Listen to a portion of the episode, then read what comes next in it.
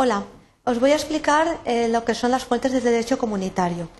Lo primero que tenemos que tener en cuenta es que el derecho comunitario es un ordenamiento jurídico propio y específico de las comunidades europeas. Los rasgos principales que caracterizan al derecho comunitario es que tiene una primacía con respecto a los derechos de los Estados miembros, es decir, al derecho nacional de cada uno de los Estados, y además el efecto directo de todas las disposiciones.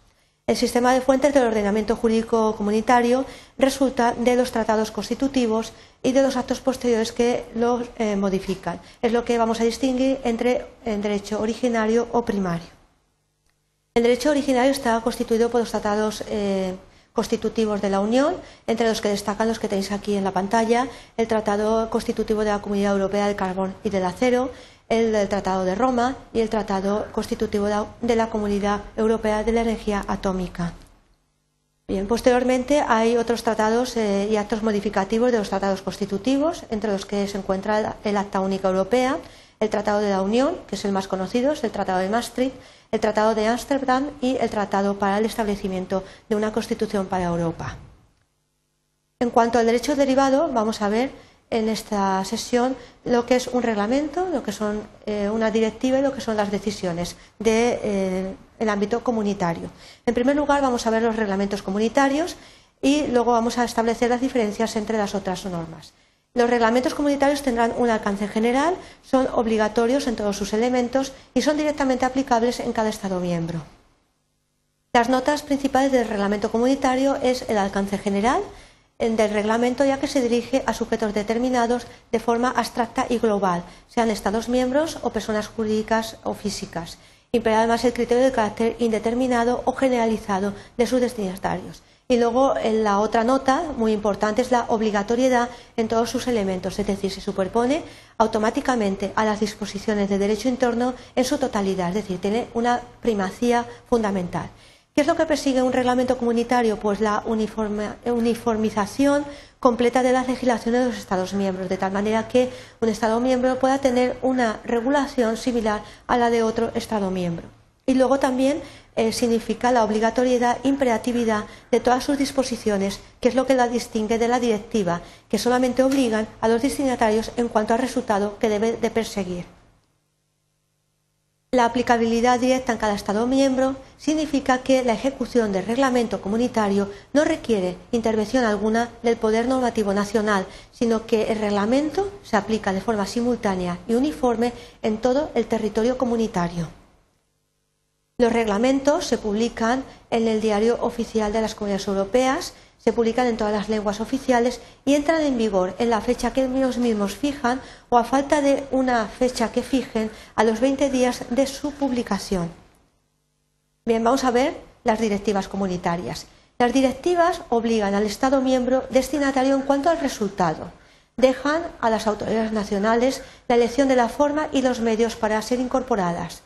El efecto es armonizar o aproximar el contenido de las disposiciones legislativas reglamentarias o administrativas de los derechos internos de los Estados miembros.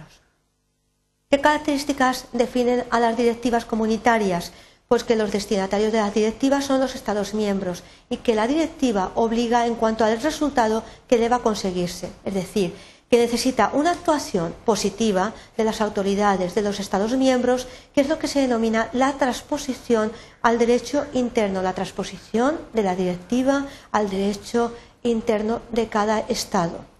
De tal manera que deja a las autoridades nacionales la elección de la forma y el medio de su cumplimiento, de tal manera que la transposición de las disposiciones se debe de realizar en el plazo de ejecución previsto en la directiva surte efecto por la notificación al Estado o Estados miembros destinatarios y su publicación en el diario oficial es simplemente facultativa y a los efectos de información. Su entrada en vigor se produce normalmente en el mismo día de su notificación, salvo en los supuestos indicados en los que tiene lugar en la fecha señalada en las mismas o a los 20 días de su publicación. Bien, las decisiones comunitarias son obligatorias en todos sus elementos para todos sus destinatarios. Es un acto de carácter individual, ya sea que se dirige a un destinatario determinado, que puede ser o un particular o un Estado miembro. se adoptan por el Consejo o por la Comisión. ¿Qué características tienen las decisiones comunitarias? Porque la decisión es obligatoria en todos sus elementos, igual que el reglamento, y que además la decisión es obligatoria para todos sus destinatarios. Tiene además carácter individual, sin embargo el reglamento recordar que es colectivo y surte efectos con su notificación a los destinatarios de igual manera que pasaba con la directiva comunitaria. Por último, las recomendaciones y los dictámenes no son jurídicamente vinculantes para sus destinatarios. La recomendación tiene como objetivo promover determinados comportamientos respecto de los Estados miembros el dictamen es un acto que emiten las instituciones comunitarias con objeto de expresar su parecer, su opinión respecto a un asunto determinado. Nuevamente se solicita un dictamen a lo largo de un proceso de decisión de actos jurídicos posteriores.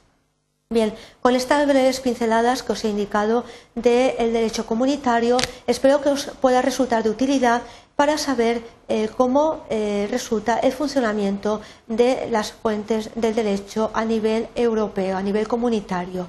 Eh, para ello tenéis entonces que tener en cuenta que este ordenamiento es superior al ordenamiento nacional y que además está integrado por distintas disposiciones, distintas normativas que tienen una diferenciación entre ellas. Espero que os haya resultado de utilidad y muchísimas gracias por vuestra atención.